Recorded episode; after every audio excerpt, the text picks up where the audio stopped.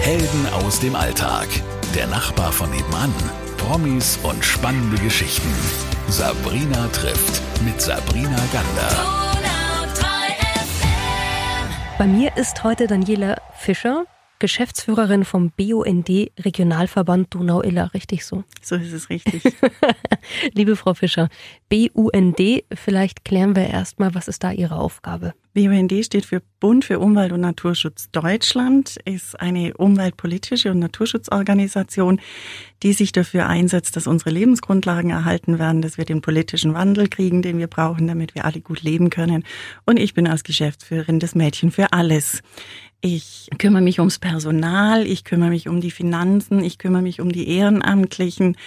Ähm, ich schaue, dass ähm, eine gute Stimmung herrscht und ähm, mache alles, was, was anfällt und arbeite natürlich auch in Projekten und thematisch.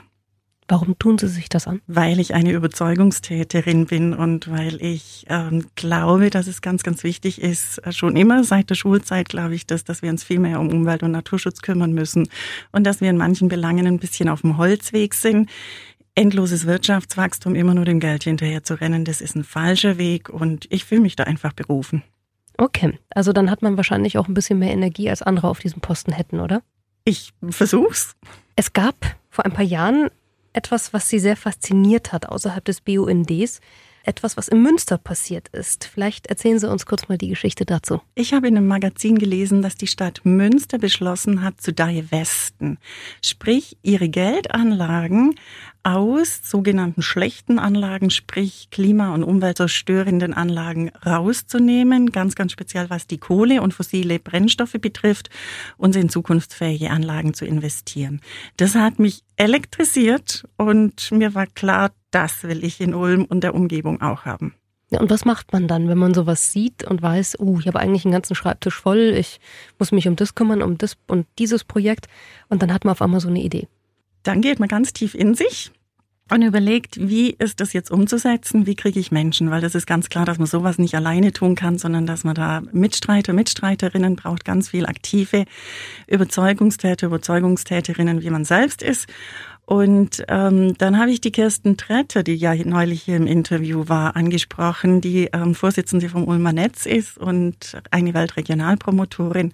Und dann habe ich Ende 2016 in der zweiten Zukunftswerkstatt in Ulm einen Vortrag über Divest gehalten, habe ein paar Menschen überzeugt und dann haben wir mit einer ganz kleinen Gruppe angefangen und jetzt sind wir ein schönes Team, eine tolle Truppe, die sich primär ehrenamtlich dieses Themas annimmt. Vielleicht noch mal ganz kurz erklärt von Ihnen, über was reden wir jetzt da? Wir reden davon, ähm, Geldanlagen aus Pfui rauszunehmen und in Hui rein zu investieren. Sprich, ähm, die, die Welt mit einem bewussten Umgang mit Geld zu verändern.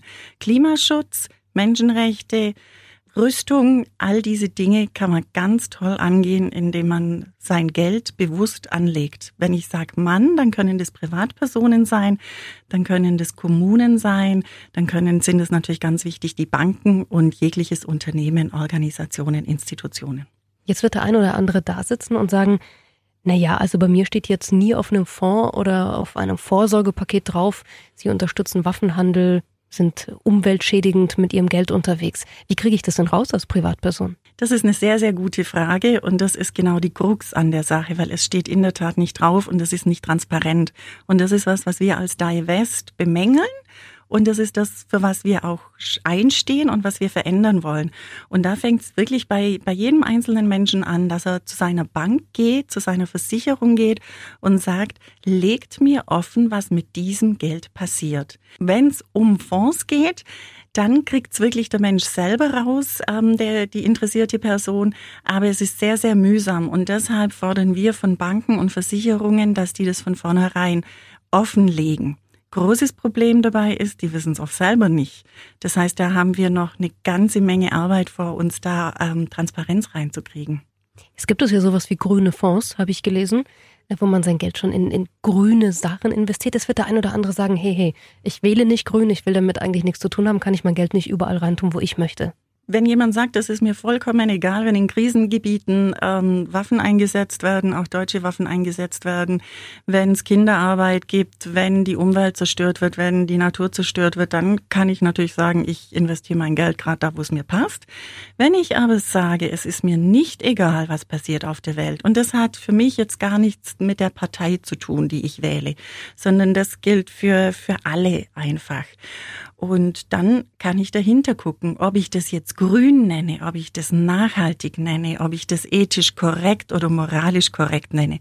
Ist eigentlich ganz egal. Wichtig ist nur, dass wir das Richtige und das Gute tun. Ähm, wie setzen Sie das jetzt bei uns in der Region um? Wir haben im Prinzip drei große Bereiche, wo wir unterwegs sind. Wir sagen, die privaten Bürger und Bürgerinnen sind eine große Zielgruppe, weil je häufiger Banken gefragt werden, je häufiger Versicherungen gefragt werden, was passiert eigentlich mit meinem Geld oder ich will mein Geld nachhaltig ökologisch gut, ethisch korrekt anlegen, desto größer ist die Nachfrage und desto mehr kann an dieser Stelle passieren. Das heißt, wir sagen nicht von vornherein, ähm, geht zu den ökologisch oder ethisch guten Banken, sondern fragt die konventionellen Banken, weil wir wollen ja auch, dass da an der Stelle sich was verändert. Das ist der eine Bereich, wo wir unterwegs sind. Der andere Bereich sind die Banken direkt, wo wir den Fokus auf die regionalen Banken hier haben. Also wir kümmern uns nicht um die großen Banken, sondern um die regionalen Banken. Da können wir mehr bewirken, schneller was bewirken. Und dann sind es Institutionen, Kommunen, Organisationen. Und wie ist das Feedback von so einer Bank zum Beispiel jetzt bei uns? Es ist ganz unterschiedlich. Es gibt Banken, die das selber noch gar nicht wissen. Also wo es ganz erstaunlich ist, wenn man mit den Menschen spricht, dass die keine Ahnung haben, was Divest ist. Und dann gibt es Banken, die sehr aufgeschlossen sind und die sagen, ja, wir wollen den Weg gehen und ähm, Schritt für Schritt da in eine gute Richtung uns entwickeln. Jetzt ist die Frage, Sie haben vorhin ähm, erwähnt, dass selbst Banken manchmal eben nicht wissen, was dahinter steht. Sollte es sowas wie so ein, ich nenne das jetzt mal ganz einfach, Label geben für Fonds, für Investment, die von mir aus mit nachhaltig oder wie auch immer man das bezeichnet, gelabelt werden? Wäre das nicht sinnvoll? Das wäre sinnvoll, aber es ist immer schwierig mit den Labels. Und solche Labels gibt's ja auch schon. Und es gibt ja schon die grünen und die nachhaltigen Fonds. Und wenn man ganz genau dahinter guckt, dann gibt's irgendwelche Prozentschwellen, wo es heißt, fünf Prozent darf drin sein. Ähm, und wir haben ein Beispiel. Wir hatten erst letzte Woche einen tollen Vortrag von Urgewalt, keine Panzerfabriken für die Türkei. Die ähm, Referentin hat sehr deutlich gemacht, wie die Rüstungsindustrie und die ähm, die Finanzierung erfolgt. Und die sagt zum Beispiel, es gibt ein Unternehmen, die haben nur zu fünf Prozent Rüstung, aber dafür ist das der größte U-Boot-Hersteller der Welt und dann sind diese fünf Prozent sehr schädlich. Also das ist beliebig schwierig mit diesen, mit diesen Labels. Da frage ich mich doch, wie schafft man das dann, dass man, wenn Sie sagen, das richtig machen möchte, auch das Richtige findet? Also da gibt's jetzt zwei Möglichkeiten. Das eine ist, ich kann von vornherein natürlich zu einer Bank gehen, die ähm, komplett ganz strikte Ausschlusskriterien haben und die sagen, nein, wir uns sind fünf Prozent egal, weil selbst wenn fünf Prozent Rüstung drin ist oder wenn fünf Prozent fossile Brennstoffe drin sind, dann ist das ja auch schon schlecht. Das heißt, den Weg kann ich wirklich gehen und dann ähm, ist es einfach. Das andere ist natürlich, wenn ich sage, nein, ich möchte ja, dass sich Dinge ändern, ähm, dann ist es ein bisschen Eichhörnchenarbeit und dann ist es auch private Recherchearbeit, aber man kommt dahinter. Das ist wichtig. Wir reden heute über Divest Ulm. Das heißt, ähm, investieren auch für Unternehmen und zwar mit ein bisschen mehr, hm, wie sage ich das jetzt, nachhaltigem Gewissen? So kann man es sagen. Nachhaltigem und ethischem Gewissen. Mhm. Und wie können jetzt Unternehmen das Ganze machen und umsetzen? Unternehmen oder auch Kommunen, Institutionen, Organisationen können einfach genauso wie private Menschen zu ihren Banken gehen und sagen, was machst du mit meinem Geld? Ähm, es gibt ja auch Unternehmen oder auch die Kommunen legen ja Pensionsgelder an oder so. Auch da kann man gucken und kann sagen, wir nehmen die ähm, nur die Anlagen, die wirklich nachhaltig sind und die ökologisch korrekt sind, die ethisch korrekt sind. Unternehmen haben es natürlich auch schwieriger, weil es kommt ja von vornherein drauf an, was produzieren die Unternehmen sowieso selber. Mhm. Unternehmen brauchen ja auch oft Kredite, wo dann wieder eher die Banken dran sind. Ähm, aber Unternehmen können einfach auch ihre Mitarbeiter informieren, was mit diesem, ähm, was mit dem ganzen Thema Geld ist. Wie schwierig ist es denn dennoch für Divest Ulm, da offene Türen zu bekommen und zu erhalten? Das ist eine ganze Bandbreite und das ist völlig, völlig unterschiedlich. Das ist genauso, wie ich es vorher bei den Banken gesagt habe. Es gibt Menschen und Unternehmen, es gibt Kommunen, die sehr aufgeschlossen sind. Und es gibt wirklich auch noch die Betonwände und die Betonköpfe, ähm, wo, wo wir einen unglaublich langen Atem brauchen. Aber da ist es sehr, sehr schön, dass wir sind eine tolle Gruppe, die ganz bunt gemischt ist, aus Jung und Alt zusammen mit ganz unterschiedlichen Hintergründen. Und wir motivieren uns auch immer wieder gegenseitig und wir haben auch schon viele Erfolge und wir konzentrieren uns auf die Erfolge und lassen uns von den Frustrationen nicht abschrecken. Wie viele arbeiten denn jetzt mit bei Divest Ulm? Wer ist da alles mit drin? Die Kerngruppe sind so zehn Menschen. Ähm, und dann haben wir noch weitere Arbeitsgruppen, wo, wo die Menschen auch mitarbeiten, die dann zu den Zeiten, wo sich die Kerngruppe trifft, nicht können. Jetzt haben wir vorhin darüber geredet. In Münster gab es das. Das haben Sie gelesen, haben gesagt, Mensch, das will ich nach Ulm bringen. Welche Städte machen denn da noch mit? Freiburg ist schon ziemlich weit. Ähm, Stuttgart hat den Beschluss gefasst. Berlin hat den Beschluss gefasst und zum Teil auch schon divested. Und Berlin ist an der Stelle auch mal was Positives über äh, Berlin so weit, dass die sagen, wir legen einen eigenen Fonds auf, weil das, was wir vorher besprochen hatten, dass die Fonds so undurchsichtig sind, dass die Geldströme so undurchsichtig sind, sagt Berlin, okay, dann gehen wir unseren eigenen Weg, weil wenn wir einen eigenen Fonds auflegen, dann wissen wir ganz genau, was drin ist.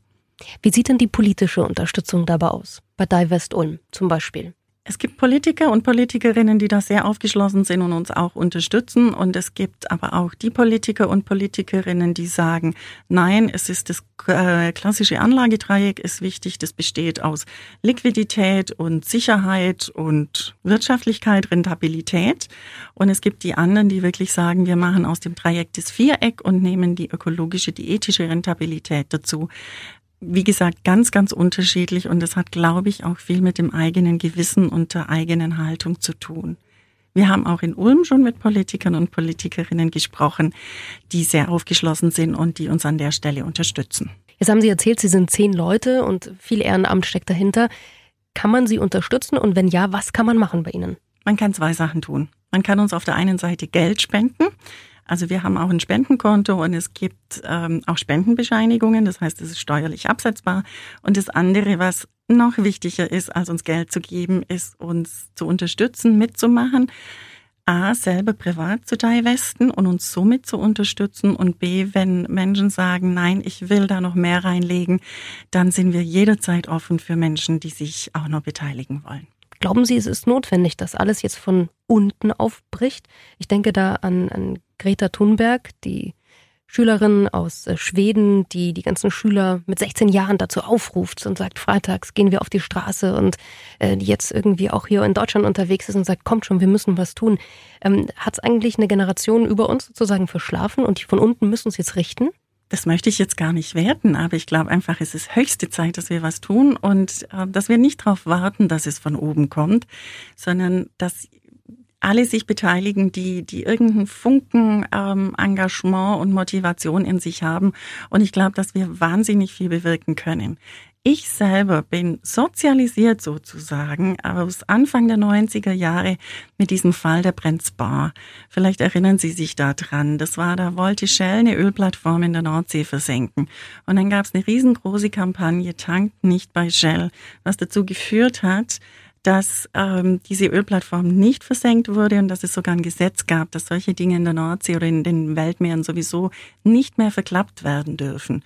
Und ähm, Drum glaube ich einfach, wir alle haben große Chancen, was zu bewegen, wenn wir was bewegen wollen und wenn wir nicht nur auf andere oder nach oben zeigen. Und man kann sich zum Beispiel jetzt schon mal im ersten Schritt über Sie informieren. Also nicht über Sie persönlich, kann man natürlich auch gerne machen, aber über Divest Ulm.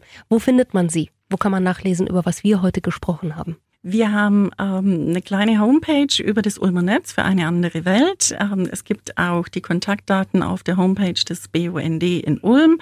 Und ansonsten einfach auch in der BUND Geschäftsstelle vorbeikommen. Wir sind auch die Geschäftsstelle für Divest Ulm.